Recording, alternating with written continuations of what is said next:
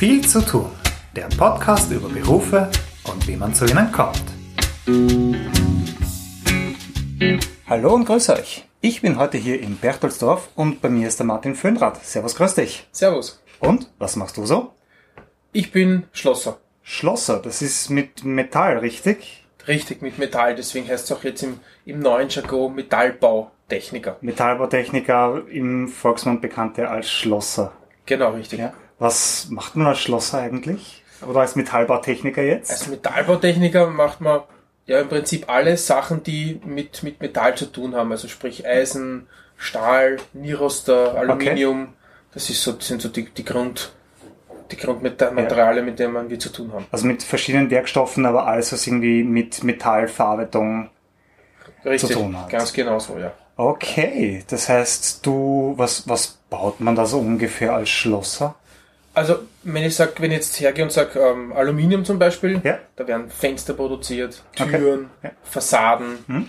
Ähm, wir bauen aus Aluminium auch zum Beispiel so Autoabstellplatzüberdachungen, wie es Ah, jetzt heißt. okay, okay. Früher was der Carport heute heißt, Ja, ein ja. Autoabstellplatzüberdachung. Ja, ja. Ähm, wir bauen Vordächer, Geländer, Mhm. ähm, ja, Also eigentlich alles, was einem einfällt, was so aus Metall gemacht werden alles kann. rund ums Haus, wenn man so will. Also Okay. was rund ums Haus aus Metall ist, das ist das, was wir so produzieren. Wir, das bist du mit deinem Team. Wie groß ist das jetzt? Mein Team ist mit mir zehn Personen. Okay. Und seit wann bist du Schlosser? Also, mein Vater hat 1976 die Firma gegründet. Ja. Wir haben dann von 93 bis 99 das, den Betrieb ruhend gehabt. Mhm. Und seit 99 habe ich wieder begonnen, genau an dem Standort hier wieder zu schlossen. Okay. Bist du wieder eingestiegen in den Familienbetrieb? Richtig, ganz genau. Wie ist das vonstatten gegangen? Das heißt, wie steigt man da als Schlosser ein? Was ist das für eine Ausbildung?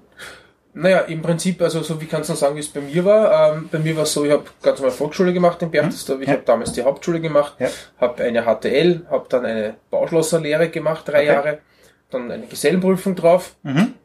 Dann war ich in verschiedensten Betrieben, habe dann meine Meisterprüfung relativ schnell nachgeholt, meine Unternehmerprüfung. Mhm. Und mit den beiden Befähigungen habe ich dann eben das Zeug gehabt, dass ich mich selbstständig mache. Okay, das heißt, es ist ein Lehrberuf. Das ist ein Lehrberuf, ein klassischer Lehrberuf, ja. Was lernt man da in der Lehre? Was gibt's da für, für Fächer, könnte man sagen? Ähm, der, der Schlosser an sich selber ist ja sehr, sehr breit aufgestellt. Also beginnen tut ja beim Schmieden, Ja. so wie der klassische Schmied früher war, Kunstschmied Ja. und so weiter, lernt man in der Lehre.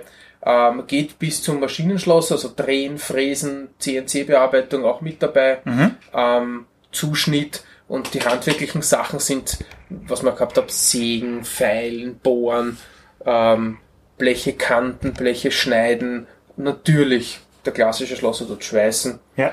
Stahlschweißen, Edelstahlschweißen, Aluminiumschweißen, Schleifen, Oberflächen behandeln und so weiter. Also viele unterschiedliche Werkschritte für das Behandeln von Metallen ist Richtig, das. ganz Mhm. genau, ja. Wie schaut dann deine Werkstätte aus? Was habt ihr da alles drinstehen an Geräten? Also wir haben ähm, das Handwerkzeug, Ja. eben vom Schraubenzieher über Ja. Zangen, diverse Schlüsseln und so weiter, von Bohrmaschinen, Bohrer, Gewindeschneider. Ähm, an kleineren Maschinen gibt es natürlich dann den Winkelschleifer, den Einhandwinkelschleifer, den großen Winkelschleifer. Ähm, an größeren Maschinen dann die Ständerbohrmaschine.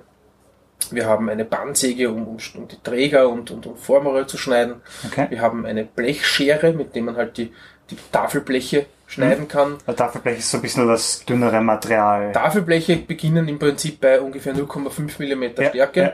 und gehen Bleche bis hinauf, bis zu 10 cm Stärke, sagt man im Stahlbau auch noch immer Bleche. Ja. Okay, das ist schon ordentliches Blech. Das ist schon ordentlich. Das können wir nicht mehr bearbeiten in, einer, äh, in einer klassischen Schlosserei, in einer kleinen, endet so mit 4, 5 mm Blechstärke bei der Mhm. Bearbeitung. Die größeren, das sind dann schon Stahlbauer, da, da Okay. gibt's dann schon richtige Kräne, weil man kann das Material Ja. ja. sonst dann gar nicht mehr manipulieren. Mhm.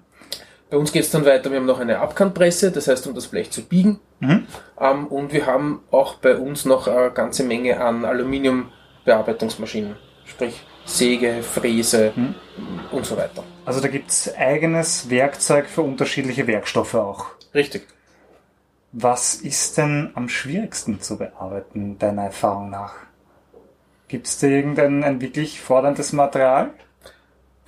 Also ein Material, wo, was natürlich rela relativ neu ist, ist äh, ja. Edelstahl zu bearbeiten. Mhm. Da braucht man schon relativ viel Know-how, weil es, es kommt zu dem Stahl sehr nahe, ist aber von der, von der Verarbeitung her sehr, sehr sauber natürlich, weil beim Edelstahl bearbeiten dürfen natürlich keine Metallspäne, kein Metallstaub einfließen, mhm. weil das natürlich später irgendwann einmal rostet. Ja. Man mhm. muss wissen, wie schweiß ich's, wie schweiß ich, dass es sich nicht verzieht, wie schweiß ich, dass keine Verfärbungen überbleiben, weil das wieder dann blau beim Schweißen, dass es dann nachher nicht rostet und so weiter. Also da ist sehr viel Know-how drinnen, das man nur in einer Lehre lernen kann, also Learning by Doing und deswegen ist die Lehre auch das Geschickte an der Geschichte. Also es hat so seine Feinheiten, wo die Erfahrung als Schlosser dann einen das richtig bearbeiten lässt. Genau, da muss man einfach das kann man nur, meiner Ansicht nach nur lernen, wenn ich nicht da, dabei stehe mhm. und von jemandem das wirklich lerne, wie bearbeite ich, wie handle ich das Material, wie, wie greife ich das an, auf was muss ich aufpassen. Das kann man zwar jemandem erklären, aber wenn man es nicht selber mitmacht, wird die Handfertigkeit nie die gleiche sein. Wo wir schon dabei sind, habt ihr Lehrlinge? Wir haben einen Lehrling zurzeit, ja. Okay. Das heißt, wie, wie verläuft denn eigentlich die Ausbildung? Mit, mit was fängt man an? Was gibt man dem Lehrling am ersten Tag zu tun? Ähm, der kriegt von uns ein Stückel Eisen, sage ich mal, und eine Feile, und damit er mal sich ein bisschen vertraut macht mit dem Material und der Säge, dass er mal sieht, wie hart oder wie weich ist Eisen, mhm. wie greift sie das an, wie schmutzig werde ich, wenn ich sowas angreife, ja. wie schwer ist sowas, hm. wie fühlt sich das physisch ja. als Ganze an, wie laut. Ein, ein, Gefühl für den Werkstoff kriegen. Richtig, genau, mhm. das ist wichtig. Und ich nehme mal an, eine Tour durch sämtliche Maschinen wird es dann auch geben? Die kommen dann beim Arbeiten dazu. Also wenn er jetzt Arbeitsschritte macht mhm. und es kommt eine neue Maschine dazu, dann wird ihm die einmal erklärt. Es bringt nichts, wenn ich jetzt mit ihm einen Tag mache und erkläre ihm alle Maschinen, weil das wenn man sich das eh nicht merkt. Jede ja, Maschine ja. hat seine Spezifikationen, jede Maschine reagiert anders, überall habe ich andere Vorschriften dazu. Mhm. Deswegen immer Schritt für Schritt, eine Maschine nach der anderen wird ihm erklärt und so funktioniert das eigentlich sehr gut. Sicherlich auch sicherheitstechnisch wichtig, dass man da weiß, wie geht man mit dem um, damit in der Werkstätte, in der Werkstätte keine Unfälle passieren. Genau. und wichtig ist da ja auch, dass sauber gehalten wird, oder? Wichtig ist, dass das Werkzeug sauber gehalten wird, genau. Weil wenn alles voller, wenn man sich vorstellt, ähm, Formrohre zum Beispiel, die sind relativ stark eingeölt, wenn wir es bekommen. Ja. Das heißt, das ist auch das, warum wir so, so schmutzig sind teilweise. Ja, ja. Und wenn das natürlich dann aufs Werkzeug überspringt, schaut das natürlich wirklich grauslich aus. Deswegen ist es echt wichtig, dass man das abwischt, dass das sauber ist überhaupt am Abend, wenn ich beim Zusammenräumen bin, dass das Werkzeug wieder sauber in seine Lade zurückkommt. Mhm. Mhm. Damit man auch selber Spaß hat an der Arbeit. Ja, ja. Nehmen wir mal an, es kommt jetzt jemand zu euch und sagt zum Beispiel, ich möchte ein Stiegengeländer. Wie schaut dann dieser Prozess aus von jemand gibt euch einen Auftrag zum es ist fertig installiert? Also der erste Schritt ist einmal hinzufahren hm? auf die Baustelle selber und mit dem Kunden, so wie es bei uns ist, mit dem Kunden zu reden und mal sagen, was will er, wo gehört das hin, ihn zu beraten, was passt zum Haus. Mhm. Es gibt äh, oft schon am Haus vielleicht unter Umständen Anknüpfungspunkte, wo ich sage, okay, schauen wir, dass wir da hinkommen mit der Optik, mhm. dann zu beraten, welches Material nehmen wir, mhm. was passt am besten. Ja. Und aus dem Ganzen heraus nehmen wir dann das Naturmaß, wie es mhm. heißt, direkt an der Baustelle Maß abnehmen. Dann wird das bei uns auf einen Plan übertragen. Mhm. Der Plan kommt dann zur Kundschaft. Die Kundschaft schaut sich den Plan an, mhm. weil es ein maßstabsgetreuer Plan ist. Da kann man sich viel mehr darunter vorstellen. Okay. Wenn der Kunde sagt, ja passt, legen wir los, dann gehen wir in die Produktion. Das heißt, dann wird das mhm. Material bestellt.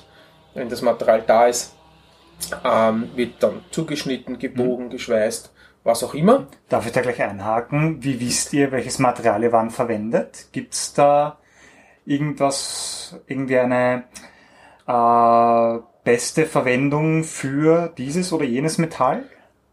Das kann man so, im Prinzip kann man das so sagen, ja. Okay. Ähm, es kommt auf die Anwendung drauf an. Ja. Was will ich haben? Will ich ein, ich sage jetzt ein, Terrassengeländer, das recht, recht schwer wirkt, weil es, halt zum Haus besser dazu passt, dann wird man eher auf, auf Aluminium gehen, weil mhm. da braucht man immer stärkere Profile, sage ich mhm. mal.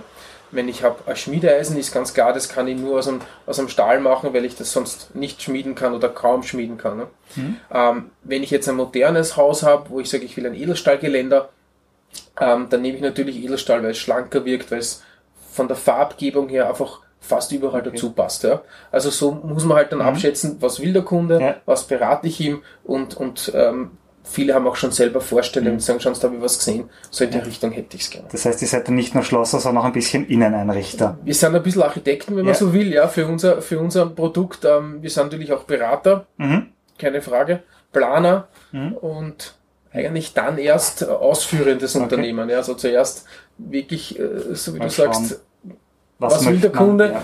was bieten wir ihm an und, und was, was produzieren wir dann mhm, schlussendlich. Mhm. Gut, jetzt habt ihr das Material bestellt, bekommen, ihr bearbeitet das. Wie viel Aufwand ist jetzt so dieses durchschnittliche äh, Geländer? Das heißt, wie viele Arbeitsstunden würden da bei euch reinfließen?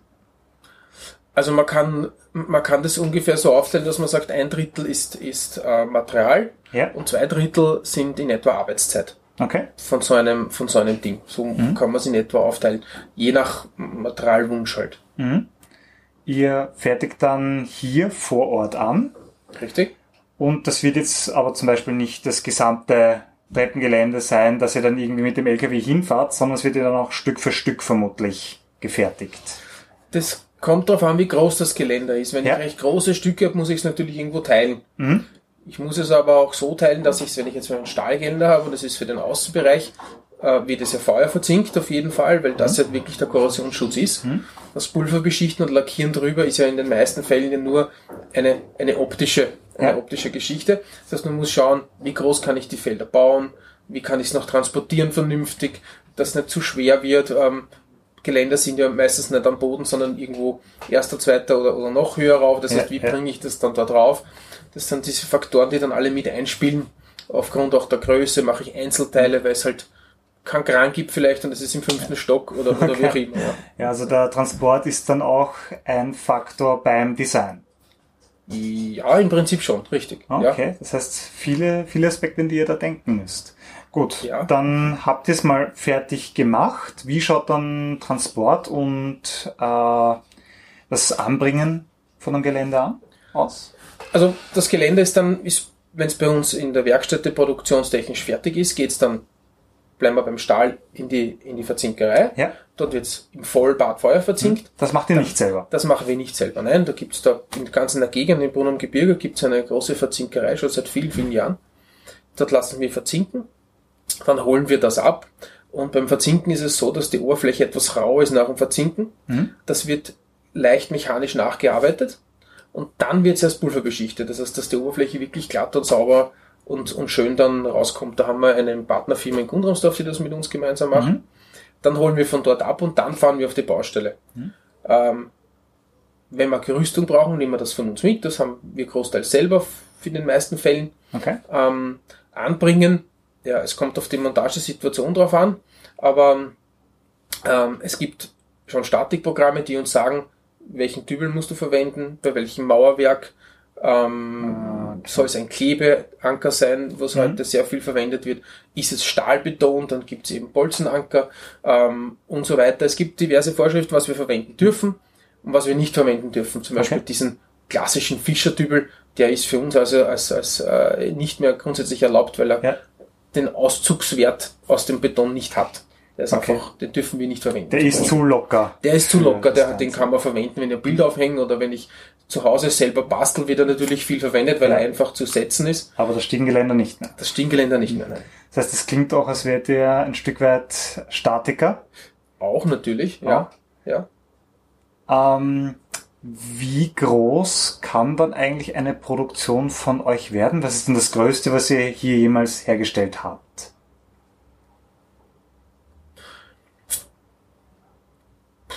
Das ist jetzt eine gute Frage, weil ähm, bei uns in der Schlosserei ist das sehr vielseitig. Wir produzieren nicht nur Stiegengeländer und, und Geländer, sondern wir machen auch kleinen Stahlbau, ja. das heißt Stahlträger. Wir machen aber auch Aluminiumbauteile, das heißt wir machen auch ähm, Portale und Fassaden und so weiter.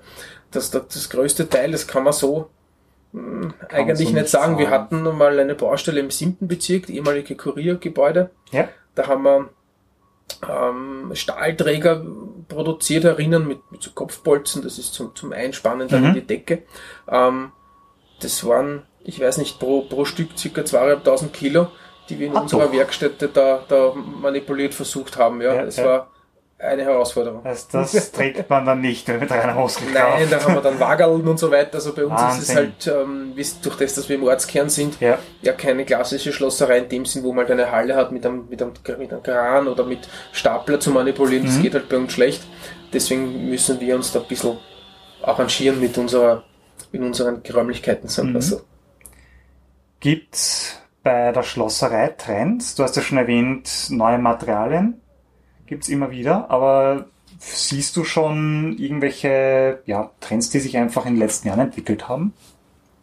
Der Trend ist auf jeden Fall, dass wir, dass wir Edelstahlgeländer bauen. Mhm. Also das ist was, was ähm, sehr gut ankommt.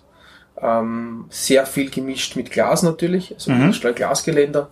Ähm, Wo es auch viel hingeht, ist ähm, nur Glasgeländer, das heißt einen Stahlschuh zu bauen oder einen Aluminiumschuh, Ja. wo das Glas wirklich nur mal drinnen steckt, ohne, ohne Steher zum Beispiel. Also so in die Richtung eher ähm, gehen, gehen wir schon hinein. Also so ein bisschen Richtung edel, subtil Ja, ist gerade im Trend. richtig. Alles klar. Nochmal kurz zu deinem Betrieb. Du hast ja gesagt, zehn seid ihr jetzt insgesamt. Ja. Äh, was gibt's da für eine Arbeitsteilung? Also wir haben das so eingeteilt, wir haben natürlich den, ähm, den praktischen Teil, sagen wir so, es gibt zwei Mann in der Werkstätte, die das machen, Mhm. plus meistens dem Lehrling dazu. Mhm. Wir haben eine Montagepartie mit zwei Personen, zwei Leuten, die so diese Tages-, Wochen-, Monatsbaustellen machen. Ähm, wir haben eine, eine Partie, die zu zweit sind, die machen unsere ganzen Servicearbeiten, das heißt Fenster einstellen, ähm, Gartentüren reparieren, ähm, Beschläge und so weiter, dies, diese Dinge abdecken. Ähm, und dann gibt's natürlich noch das Büro, wo die Administration passiert, mit, ähm, mit meinem Kollegen, den Herrn Sulzbacher, der die, die Technik macht, das heißt, der plant Materialbestellungen, Werk Werk- Werkstatteinteilung, Montageeinteilung und die Dame natürlich, die ja, die Buchhaltung natürlich auch macht, das ist Mhm. auch ganz wichtig. Aber die zählt nicht mehr als Schlosserei. Die zählt nicht mehr Schlosser, nein. Aber ihr als Schlosser habt ja ein sehr breites Aufgabenfeld. Ähm, wenn jetzt jemand sagt, das interessiert mich unheimlich, was würdest du da zum Einstieg raten? also wenn es jetzt ein junger, ein junger Mensch ist, der jetzt gerade, sage ich mal, Mittelschule fertig hat oder, oder die, Sch- äh, das Polytechnische Lehrgang oder wie auch immer, würde ich ihm auf jeden Fall zu einer Lehre raten. Das wirklich direkt zum Schlosserbetrieb Richtig. gehen und dort Und sagen, anfragen. mich interessiert ich möchte es gerne machen, äh, möchte gerne eine Lehre machen, sich vorher erkundigen, was mache ich da überhaupt? mhm. Und dann einfach andrucken und sagen, so, ich will das jetzt lernen. Auf jeden Fall einmal ausprobieren. Mhm.